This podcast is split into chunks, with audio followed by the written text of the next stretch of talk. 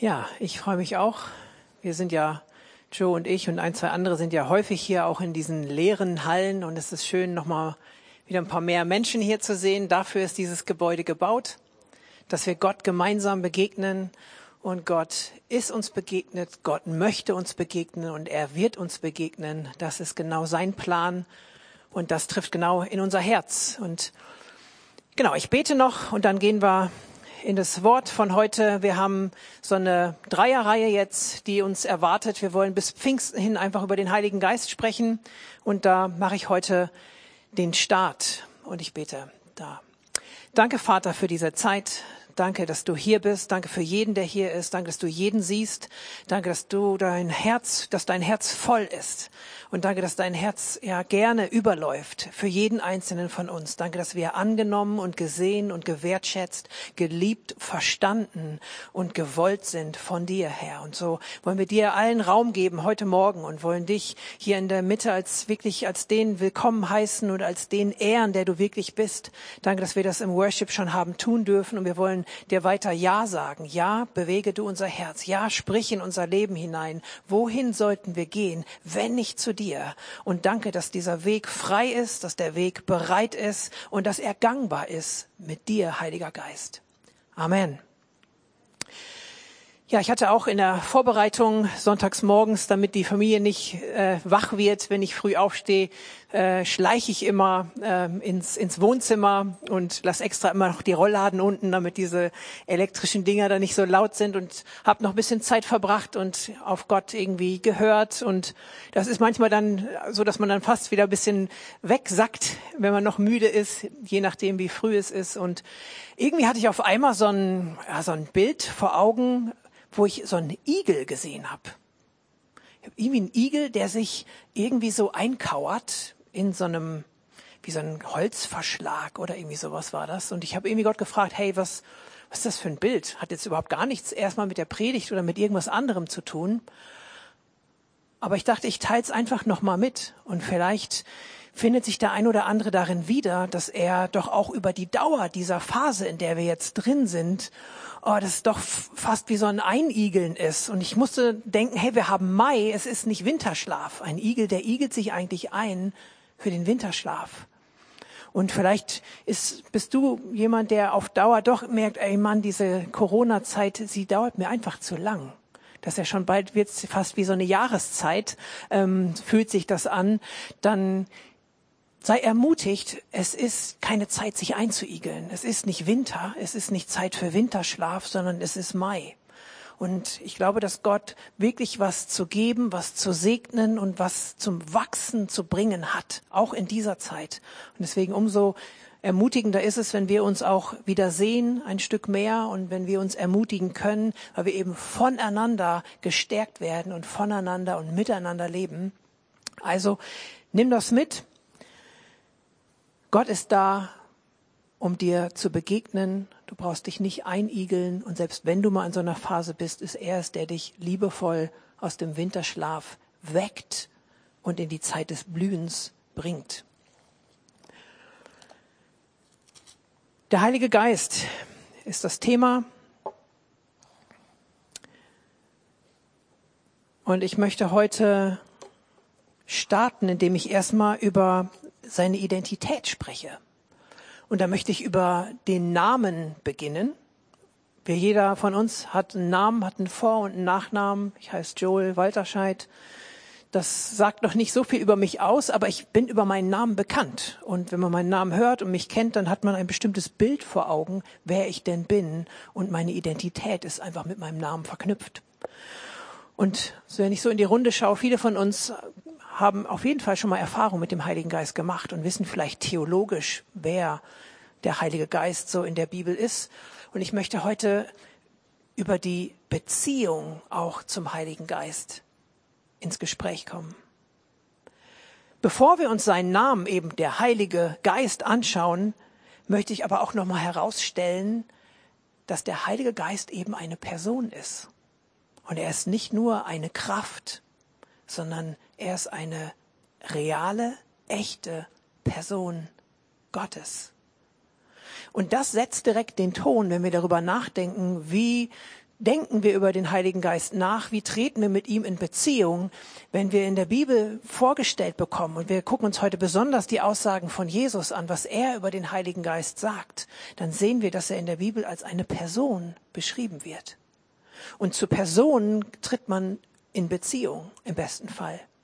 Eine Beziehung zu einer Person lebt von einem Dialog. Das ist ein Sprechen und ein Hören. Und das ist der richtige Einstieg, finde ich, wenn wir uns über den Heiligen Geist Gedanken machen, dass er eben eine Person ist, zu der wir in Beziehung treten können, dürfen und sollten. Zugleich ist der Heilige Geist aber auch Gott. Das heißt, wenn wir uns dem Heiligen Geist nähern, wenn wir mit ihm in Beziehung treten, wenn wir über ihn nachdenken, dann darf und muss uns bewusst sein, hier geht es um Gott und nicht um irgendwie irgendeine Kraft und eine Beschreibung dessen, was Gott so macht, sondern um Gott selbst. Deswegen mag ich auch die Dreieinigkeit oder im Grunde alles, was von Gott ausgeht, hat was Persönliches. Gott ist immer persönlich. Gott Vater ist persönlich, Gott Sohn ist persönlich und der Gott Heiliger Geist ist persönlich. Alles, was Gott tut, tut er auf eine persönliche Art und Weise.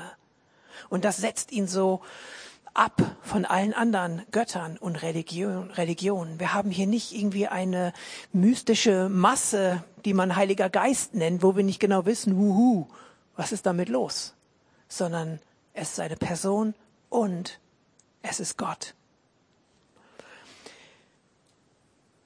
Also sein Name, ich möchte erst einen Fokus auf den Anfang setzen, ist jetzt nicht der Vorname, aber heilig.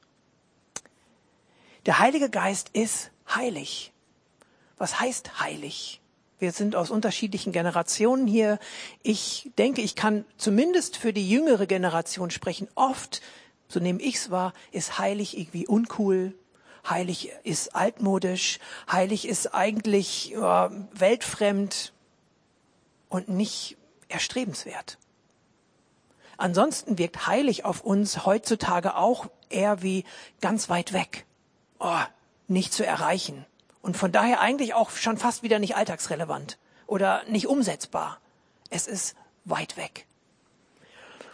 Mal gesehen, auch wenn man sich so ähm, die Geschichte anguckt von, von Superhelden, Superman, Spider-Man und wie die irgendwie alle heißen, man hat so eine Studie gemacht und hat auch rausgefunden, vor ein paar Jahrzehnten war es noch viel interessanter und packender, wenn so ein Superheld keine Fehler gemacht hat, wenn der alles konnte und aalglatt war. Und die Zeit hat sich verändert. Heutzutage sind eher die Superhelden interessant, die irgendwie große Charaktermacken haben, die irgendwas falsch machen, die irgendwie gar nicht so super sind, super mehr sind. Und das ist für mich auch so eine Veränderung. So, man hat eigentlich richtig schön und richtig heilig und alles super. Oh, da hat man sich fast von distanziert und interessierter ist man fast an dem, was irgendwie ähm, auch Fehler hat oder sogar schlecht. Beim Heiligen Geist und bei Gott ist das heilig alles andere als langweilig. Weil wenn wir schauen, wo der Heilige Geist vorkommt in der Bibel, worin er involviert war, der Heilige Geist war bei der Schöpfung dabei. Und wenn du dir überlegst, dass der Heilige Geist mitgewirkt hat bei dem Erschaffen des Universums und vom größten bis zum kleinsten Detail involviert war als Gott, dann kann er nicht langweilig sein. Der Heilige Geist war dabei, auch bei Personen im Alten Testament. Wir lesen da immer, und der Geist Gottes kam über David und er kam über Simson. Ich habe die Tage nämlich Samson gesagt, ne? Und Silas musste lachen, als hätte ich zu viel Sesamstraße geguckt. Ähm, er kam über Simson und Simson hatte eine unbändige Kraft und ihr kennt die Geschichten und er konnte sogar ähm, diesen, dieses, diesen Palast da umschmeißen, weil der Geist Gottes nochmal über ihn kam. Ist jetzt nicht unbedingt notwendig, dass wir Gebäude kaputt machen. Aber es zeigt, der Heilige Geist ist hier nicht langweilig, sondern er ist kraftvoll. Der Heilige Geist hat auch Jesus aus dem Grab auferweckt. Er ist der Geist der Auferstehung. Das kann nicht langweilig sein. Und es ist der gleiche Heilige Geist, zu dem wir heute gerufen sind, in Beziehung zu treten. Und seine Kraft hat nicht nachgelassen. Wenn du dir Gott vorstellst, wie er das All erschaffen hat, dann ist es noch der gleiche Gott, zu dem du heute betest, der in der gleichen Kraft noch gegenwärtig ist und wirken kann und möchte in deinem Leben. Und das ist wichtig, dass wir diesen Blick haben. Mich hat mal so ein Lobpreissong bewegt, wo eine Phrase drin war, wo beschrieben wird, dass im Himmel alles nur heilig, heilig, heilig ruft. Wir lesen das in der Offenbarung und da wurde in diesem Song auch gefragt, was sehen die Engel, wenn sie heilig, heilig rufen? Und das hat mich auch mal gepackt, darüber nachzudenken, weil Gott ist ja, Gott ist ja viel mehr. Gott ist Liebe, Gott ist Gnade, Gott ist all das, was, was wir von ihm so Gutes kennengelernt haben. Aber im Himmel heißt es erstmal, die Engel und die Ältesten und die Wesen und was, wer auch immer da alles ist, all das, was sie überhaupt rauskriegen, ist heilig, heilig, heilig. Das heißt, sie sehen was und die einzige Beschreibung, die dafür zutreffend ist, ist heilig. Ganz beruhigt sein, wir werden im Himmel mehr sagen als diese, dieses eine Wort. So, wir, ich bin davon sehr überzeugt, dass der Himmel weiter kreativ sein wird, dass wir weiter entwickeln und uns ausdehnen werden, aber eben gut und mit Gott.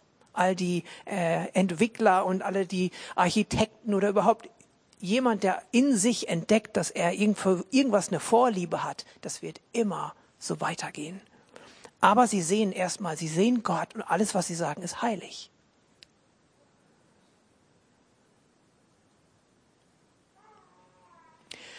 Und das ist so ein absolutes Charaktermerkmal von Gott,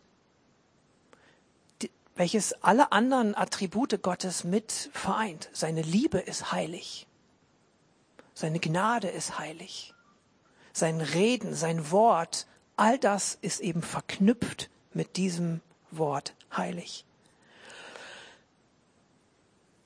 Und wir können festhalten, der Vater im Himmel ist nicht alt und träge. Jesus war auch kein Softie. Und der Heilige Geist ist nicht langweilig. Das heißt, wenn wir uns um dieses Wort heilig kümmern, dann hat es mit Langeweile nichts zu tun. Im Alten Testament, wie eben schon mal kurz gesagt, war der Heilige Geist punktuell, dass er auf Menschen kam. Dann gab es die Verheißung, es wird die Zeit kommen, wo der Heilige Geist auf alles Fleisch ausgegossen wird und wo jeder den Heiligen Geist empfangen kann, wenn er denn die Bedingungen dafür, hört sich jetzt so gewichtig an, aber es gibt eben eine ganz starke Bedingung und das ist deine Beziehung zu Jesus. Jemand, der nicht mit Jesus geht, er kann den Heiligen Geist nicht empfangen. Gucken wir uns gleich noch ein, zwei Bibelstellen zu an. Der Heilige Geist kam über einzelne Personen mit Kraft, mit Macht. Er wurde ausgegossen im Neuen Testament. Und auch wenn wir da lesen, wie der Heilige Geist gewirkt hat und unterwegs war, es hat was mit den Menschen gemacht. Ich weiß nicht, wer von euch das schon erlebt hat.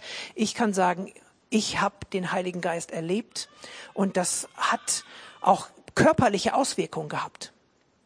Und das ähm, will ich doch noch mal kurz ein, ein Beispiel machen. Überlegt, ob ich das mache, aber ich mach's. eine mache ich.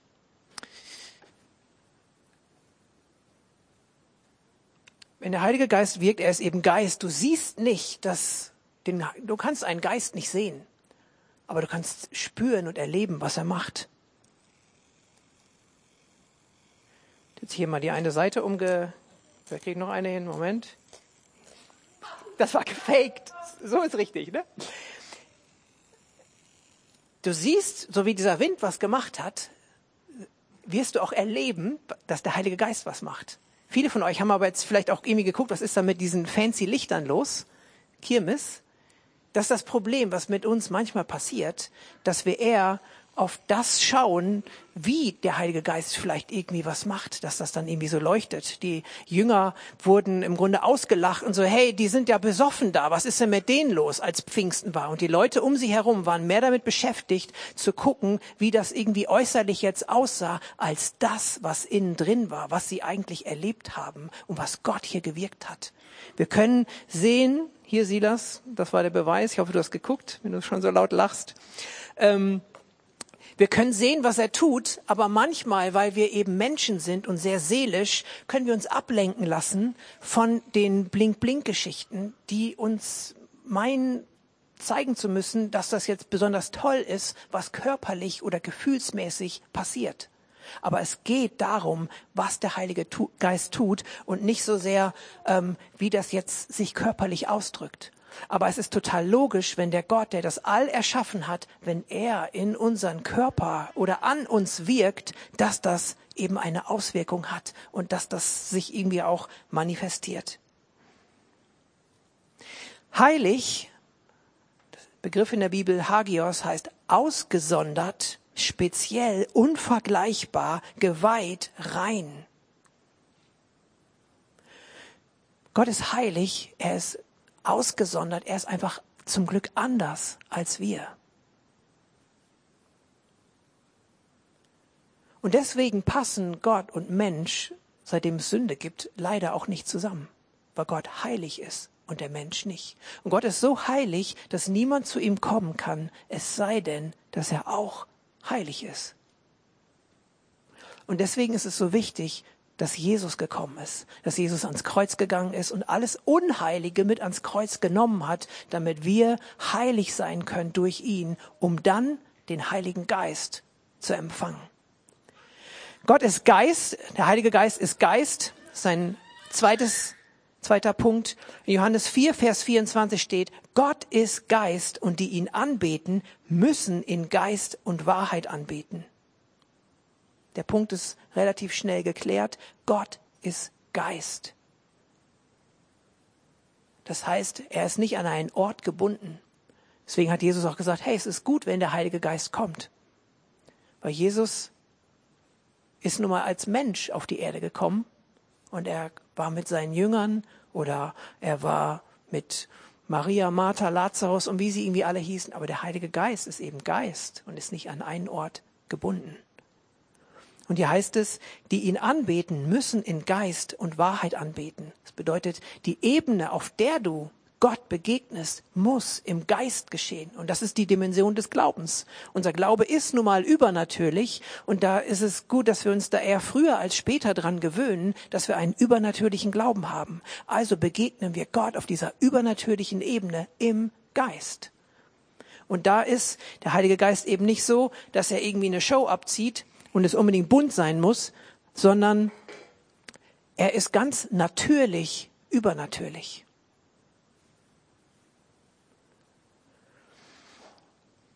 So viel zu seinem Namen, der Heilige Geist. Er ist heilig und er ist eben Geist. Und jetzt will ich auf den Hauptpunkt kommen, die Beziehung zum Heiligen Geist. Ich glaube, besonders in dieser Zeit ist es so wichtig, dass wir noch näher und tiefer in die Beziehung zu Gott kommen. Das war das, was uns auch als, als Pastoren so bewegt hat jetzt in den letzten Wochen, was wir auch versucht haben, immer mal wieder abzufragen und auch irgendwie zu kommunizieren. Dass diese Zeit, wo wir jetzt so wie voneinander getrennt waren, wo viele isoliert waren für sich, dass das eben keine Zeit des Einigelns am besten ist, fällt mir jetzt ein, sondern dass es so wichtig ist, sich in Gott zu bergen weil ich bin, ich will, bin kein Schwarzmaler, aber ich denke, wir müssen uns weiter darauf einstellen, dass Dinge wie jetzt diese Corona-Zeit, dass solche Dinge geschehen, dass solche Dinge leider in Phasen, in Wehen immer noch zu unserem Alltag gehören werden. Und da ist es so wichtig, dass du in deiner Beziehung zu Gott sicher bist, dass du in deiner Beziehung zum Heiligen Geist sicher bist, dass du da drin geborgen bist, dass du da drin standfest bist. Und ich möchte euch ermutigen, Johannes 14 bis 16 zu Hause mal zu lesen. Oder eigentlich bis 17 noch. Nehmt euch das mal vor. In diesen Kapiteln, das ist die, so eine Phase, wo Jesus sich am, eigentlich am nächsten und am intimsten mit seinen Jüngern unterhält. Er hat mit ihnen das Abendmahl gefeiert. Er hat ihnen die Füße gewaschen. Da war Judas sogar noch dabei. Und dann wird auf einmal klar, okay, hey, Judas wird ihn verraten und dann geht Judas aus der Gruppe der Jünger, geht raus, um ihn eben verraten zu gehen. Und dann kommt eine Veränderung. Und mich hat das immer schon so inspiriert. Das ist in Johannes 13, den Vers haben wir jetzt nicht auf der Folie, ich lese ihn nur kurz vor. Als nun jener, also Judas, den Bissen, der hat ja, Jesus hat ihm ein Stück vom Abendmahl gegeben und hat vorher gesagt, Herr, ähm, denjenigen, den, dem ich so ein bestimmtes Stück vom Abendmahl gebe, das ist der, der mich verrät. Und dann macht er das und gibt es Judas und Judas geht dann raus. Und hier heißt es, als er, als nun jener den Bissen genommen hatte, Judas, ging er sogleich hinaus. Es war aber Nacht. Das heißt, Judas geht raus und dann musst du dir vorstellen, er geht raus zur Tür. Draußen ist es dunkel, es ist Nacht und drin, das sind dann diese Kapitel 14 bis 16, strahlt das Licht auf einmal so hell, weil Jesus sich ganz nah mitteilt mit seinen Jüngern. Er gibt ihnen das Gebot der Liebe. Ein neues Gebot gebe ich euch, dass ihr einander liebt. Er spricht darüber, dass sie in ihm bleiben sollen. Ähm, er ist der Wein, in dem wir drin bleiben sollen. Wir sind die Reben in ihm. Wer in mir bleibt, wird viel Frucht bringen. Er teilt ihnen auch mit, hey, es werden schwierige Zeiten kommen. Es werden sogar Leute euch verfolgen. Aber bleibt in mir. Er spricht ganz häufig, euer Herz werde nicht bestürzt. Meinen Frieden gebe ich euch, nicht wie die Welt ihn gibt. Habt keine Angst. Das heißt, er hat in diesen paar Kapiteln ganz viel Ermutigung für seine Jünger. Und wir müssen uns vorstellen, die Jünger waren mit ihm da gut drei Jahre unterwegs und haben ihn immer bei sich gehabt, haben immer gesehen, wie er das macht, konnten sich immer darauf verlassen. Jesus ist da, der regelt das schon. Gab diese eine Situation, wo einer so heftig äh, dämonisiert war und die Jünger haben versucht, den Dämonen da auszutreiben und der Typ, der hat die dann alle vermöbelt, der hat die alle verprügelt. Der hat also eine unbändige, leider dämonische Kraft gehabt und sie kommen zu Jesus und sagen, hey, wir kriegen es nicht hin und Jesus schreitet ein und spricht ein Wort und der Dämon oder die Dämonen sind ausgetrieben. Das heißt, sie haben so eine Sicherheit in Jesus gehabt. Und jetzt bereitet Jesus sie hier vor und sagt, hey, ich werde jetzt dahin gehen, von wo ich gekommen bin, zum Vater. Erst verstehen sie noch nicht genau, worüber er redet. Aber er, er, er offenbart jetzt so seine letzten Schritte, die er geht. Und er offenbart auch, hey, Jünger, das und das wird auf euch zukommen. Das heißt, es ist eine ganz enge Gemeinschaft. Und das ist für mich total wichtig, dass das eben der Kontext ist, in dem Jesus über den Heiligen Geist spricht. Genau in diesem Kontext, wo er so diese Nähe, diese Beziehung hervorhebt, in dem Kontext spricht er darüber, es wird einen geben, der ist so wie ich. Und der wird bei euch sein, alle Zeit, bis in Ewigkeit. Und zwar Johannes 14, Vers 15 bis 17. Da heißt es, wenn ihr mich liebt, so werdet ihr meine Gebote halten und ich werde den Vater bitten und er wird euch einen anderen Beistand geben, dass er bei euch sei in Ewigkeit, den Geist der Wahrheit, den die Welt nicht empfangen kann, weil sie ihn nicht sieht noch ihn kennt. Ihr kennt ihn, denn er bleibt bei euch und wird in euch sein. Das heißt, die Jünger fragen sich, hey, wie soll das werden? Jesus ist nicht mehr da. Und Jesus sagt, hey, ich werde euch jemanden schicken, der ist wie ich. Den Geist der Wahrheit. Das heißt, ihm kann man vertrauen, weil er der Geist der Wahrheit ist, der nur Wahres redet. Er bleibt bei euch und er wird in euch sein. Da gibt Jesus eine Vorausschau. Er bleibt bei euch, er wird in euch sein, ihr werdet ihn empfangen, die Verheißung des Vaters. Johannes 14, Vers 26, es ist nur ein paar Verse danach. Da heißt es, der Beistand aber, der Heilige Geist, den der Vater senden wird in meinem Namen, der wird euch alles lehren und euch an alles erinnern, was ich euch gesagt habe. Und ich finde es wichtig, dass hier direkt anschließend kommt, Frieden lasse ich euch, mein Frieden gebe ich euch, nicht wie die Welt gibt, gebe ich euch. Euer Herz werde nicht bestürzt, sei auch nicht furchtsam. Und das ist ein, ein, Wort, das sind Verse, die brauchen wir jetzt. Der ein oder andere geht vielleicht relativ stark durch diese Corona-Zeit hindurch. Dann, hey, super. Dann bleib stark. Pass auf, dass du nicht fällst, wie Paulus sagt, und gib von deiner Kraft gerne ab, indem du andere ermutigst und aufrichtest. Und ich glaube, weil der Heilige Geist, das heißt auch, wo der Geist des Herrn ist, da ist Freiheit. Es ist der, der, Geist des Friedens, der auch da ist in ihm. Und den, den brauchen wir. Und Jesus sagt hier, er wird euch alles lehren und euch an alles erinnern, was ich euch gesagt habe. Zum einen bestätigt Jesus hier die Dreieinigkeit. Und ich vertraue Jesus. Er sagt, ich gehe zum Vater und der Vater schickt den Heiligen Geist. Das sind drei Personen, um die es hier geht. Und wenn es heißt, er wird euch lehren und er wird euch erinnern, dann heißt das, der Heilige Geist kann reden, er kann sprechen, er kann mich erinnern an das, was Jesus gesagt hat. Ein bisschen später sagt Jesus, ich hätte euch noch viel mehr zu sagen, aber noch könnt ihr es nicht verpacken. Ich glaube, dass der Heilige Geist dieses noch mehr, was die Jünger noch nicht verpacken konnten, dass das natürlich durch das inspirierte Wort kommt, aber auch durch das persönliche Reden des Heiligen Geistes zu dir, wo Gott dich durch den Heiligen Geist lehrt.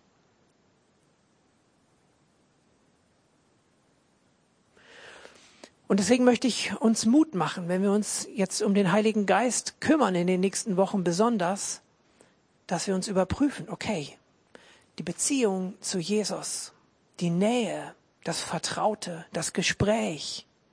Wenn Jesus seinen Jüngern hier sagt, hey, wenn ich gehe, da kommt einer, der ist wie ich, und über diese Nähe, in diesem Kontext dieser, dieser Nähe darüber redet, dann glaube ich, dass es wichtig ist für uns auch eben eine so enge Beziehung zum Heiligen Geist zu pflegen. Dann werden wir diesen Frieden auch erleben können, von dem Jesus hier spricht. Jesus hat nicht gesagt, okay, hey, ich gehe zurück zum Vater, ihr habt ja genug gesehen, ihr habt ja genug, ihr habt jetzt, ihr wisst, wie es läuft, ihr wisst, wie ich es gemacht habt und so und hey, los jetzt, super, Missionsbefehl, ich vertraue euch, ihr kriegt das hin. Sondern er hat gesagt, wartet in Jerusalem auf die Verheißung des Vaters. Wartet, dass ihr den Heiligen Geist empfangt und dann zieht los. Es war für die Jünger so wichtig, nicht ohne den Heiligen Geist zu gehen. Und ich glaube, dass es für uns heute ganz genauso relevant ist, nicht ohne den Heiligen Geist unterwegs zu sein.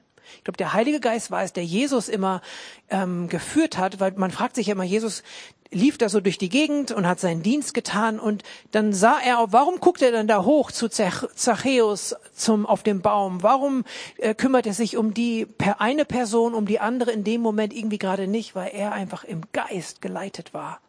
Und ich glaube, dass wir das für unseren Alltag brauchen, vom Geist geleitet zu sein. Und dafür brauchen wir diese enge Beziehung zu ihm.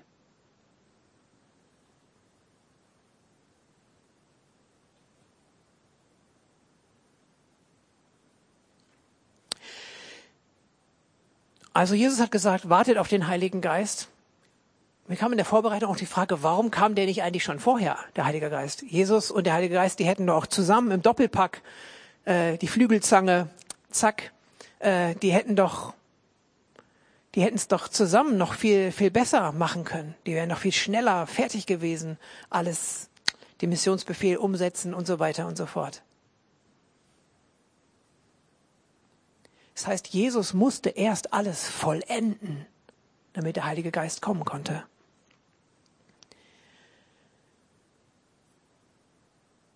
Und deswegen konnte der Heilige Geist nicht kommen, weil der Heilige Geist ist heilig. Der Heilige Geist ist heilig und nur derjenige kann den Heiligen Geist empfangen, der heilig gemacht ist in Jesus. Deswegen musste Jesus erst ans Kreuz gehen und wieder auferstehen und die ganze Sünde und alles Unheilige mit ans Kreuz nehmen, damit dann diejenigen, die von neuem geboren sind, aus dem Geist geboren sind, den Heiligen Geist empfangen können. Und deswegen frage ich mich auch ein bisschen, okay, Pfingsten ist ein super Fest. Und wir müssen neu lernen, uns über Pfingsten zu freuen, besonders wenn der Heilige Geist sowieso schon ein Thema für dich ist, aber dich immer wieder zu erinnern, dass es ein echtes Fest ist, was es zu feiern gibt. Aber eigentlich all die, total logisch, die nicht mit Jesus eine Beziehung haben, die nicht rein und heilig gemacht durch Jesus sind, Sie haben an Pfingsten eigentlich nichts zu feiern, außer ein paar freie Tage. Es gibt nichts zu feiern, ohne dass du heilig gemacht bist in Jesus. Und das Wunderbare ist, dass du dich ja auch nicht selber heilig machen kannst. Und das ist wieder die Gnade, das ist wieder das Tolle, das Skandalöse am Kreuz. Er hat's vollbracht. Klar sollen wir heilig leben, aber nur er kann dich heilig machen. Und Jesus macht hier einen Unterschied, damit versuche ich auf die Zielgerade zu kommen. Wer den Heiligen Geist bekommen kann und wer eben nicht. Man sieht das in seiner Art und Weise, wie er mit den Pharisäern spricht und im Gegensatz dazu mit den Jüngern. Wir haben in Johannes 7, Vers 33 bis 34, da ist Jesus mal wieder umringt von den Pharisäern und Kritikern und Leuten, die es eben nicht so wollten, wie Gott es wollte, die es nicht wahrhaben wollte, wollten, dass eben dieser Jesus auf diese Art und Weise seinen Willen tut, sondern sie wollten so wie sie das Wort des Alte Testament verstanden haben und sich zurechtgelegt haben, so wollten sie es haben.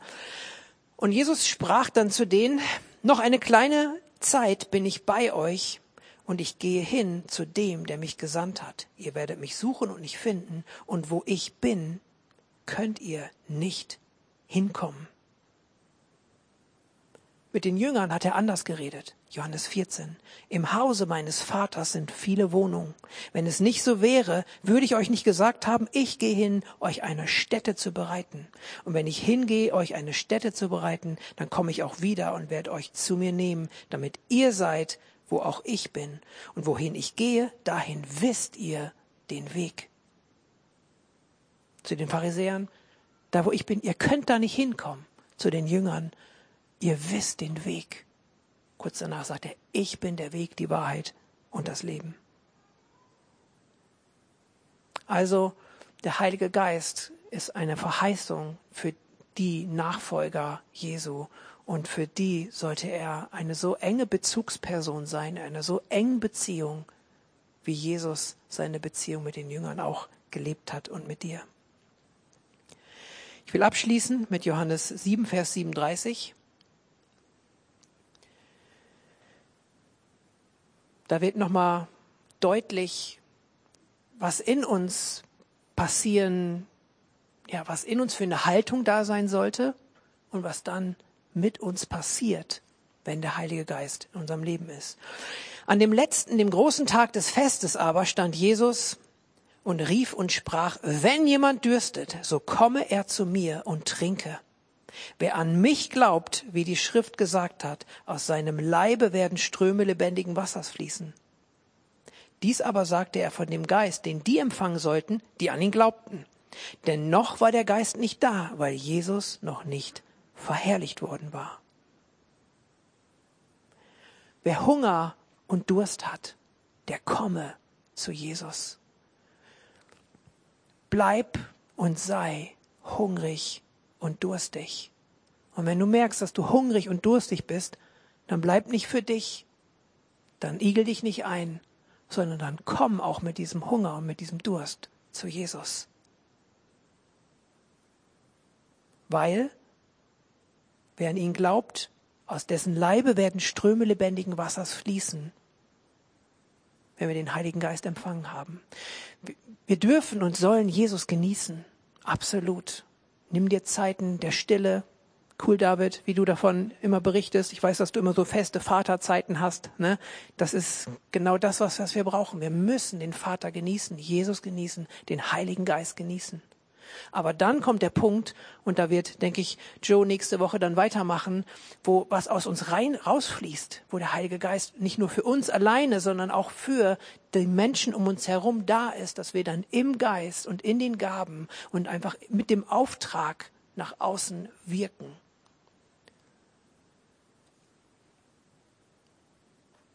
Also Jesus musste am Kreuz sterben für alles, was unheilig ist, damit du den Heiligen Geist empfangen kannst. Der Heilige Geist ist heilig und er wohnt nur im Heiligen. Die Jünger brauchten Jesus und als Jesus weg war, brauchten sie den Heiligen Geist. Das Gleiche gilt für mich und es gilt für dich. Und da möchte ich uns ermutigen, hungrig und durstig zu sein und uns neu auch auf die Beziehung zum Heiligen Geist einzulassen. Ich weiß nicht, zu wem du immer betest. Beobachte vielleicht mal so dein, dein, deine Gebetszeiten. Wen sprichst du am meisten an? Sprichst, redest du von Gott? Sprichst du zu Vater? Sprichst du zu Jesus? Redest du überhaupt zum Heiligen Geist? Manche haben auch irgendwie so eine Prägung, hm, darf ich überhaupt zu dem Heiligen Geist reden oder darf ich immer nur den Vater bitten, dass er den Heiligen Geist jetzt irgendwie schickt oder sendet? Jesus hat gesagt, ich werde den, der Geist wird kommen und er wird euch lehren und er wird euch erinnern. Trau dich, in Beziehung mit dem Heiligen Geist zu treten. Und liest diese Kapitel, wo es um diese Nähe geht, wo Jesus so nah war mit seinen Jüngern. In der gleichen Art und Weise brauchen wir in dieser Zeit umso mehr die Gegenwart des Heiligen Geistes und das Gespür dafür, dass er da ist und die Kommunikation mit ihm.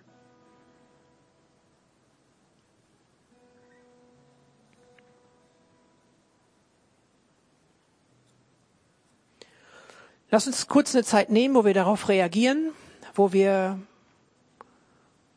den Geist Gottes einfach zu uns sprechen lassen, das vielleicht aus dem Herzen nochmal hervorholen, was, was für dich heute Morgen dran ist.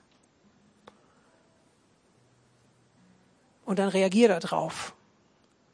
Wenn du merkst, okay, hey, mir, mir fehlt da was an Beziehung, an Nähe, dann ist jetzt die beste Zeit zu sagen, okay, ich möchte da einen neuen Schritt gehen. Ich möchte neu im Geist geleitet sein und im Geist und in der Wahrheit anbeten und weiter hungrig und weiter durstig sein. Besonders wenn du vielleicht schon viel weißt über den Heiligen Geist. Ich bete da mal kurz bisschen rein und dann gib deinen Amen, was für dich zählt. Halleluja. Danke, Geist Gottes, dass du hier bist. Und danke, dass du Beziehung suchst. Und danke, dass Beziehung mit dir auch zu finden ist. Danke, dass du kein Versteckspiel mit uns spielst und immer wieder wegläufst, wenn wir denken, wir sind nah dran, sondern du bist nah einem jeden, der dich ernstlich anruft.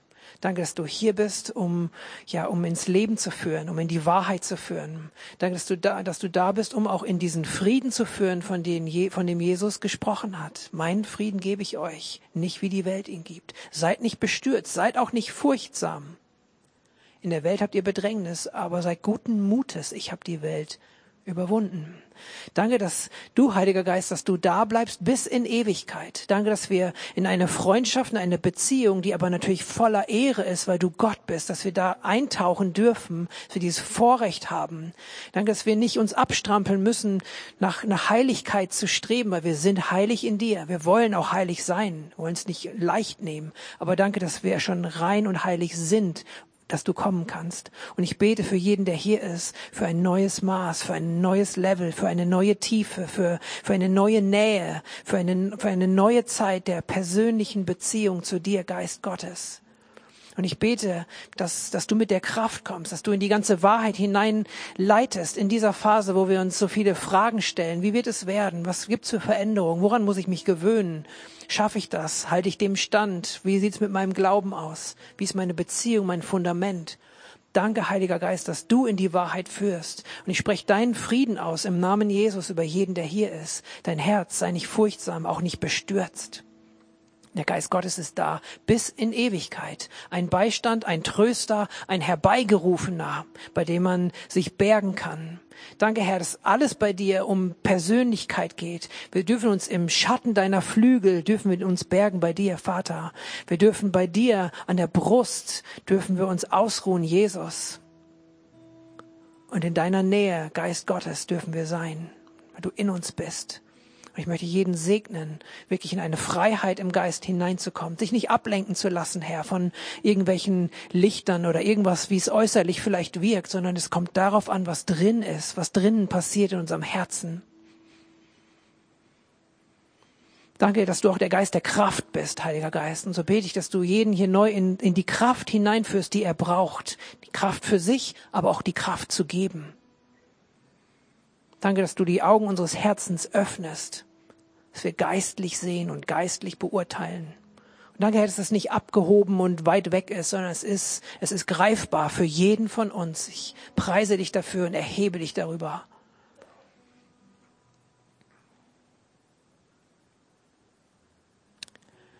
Amen.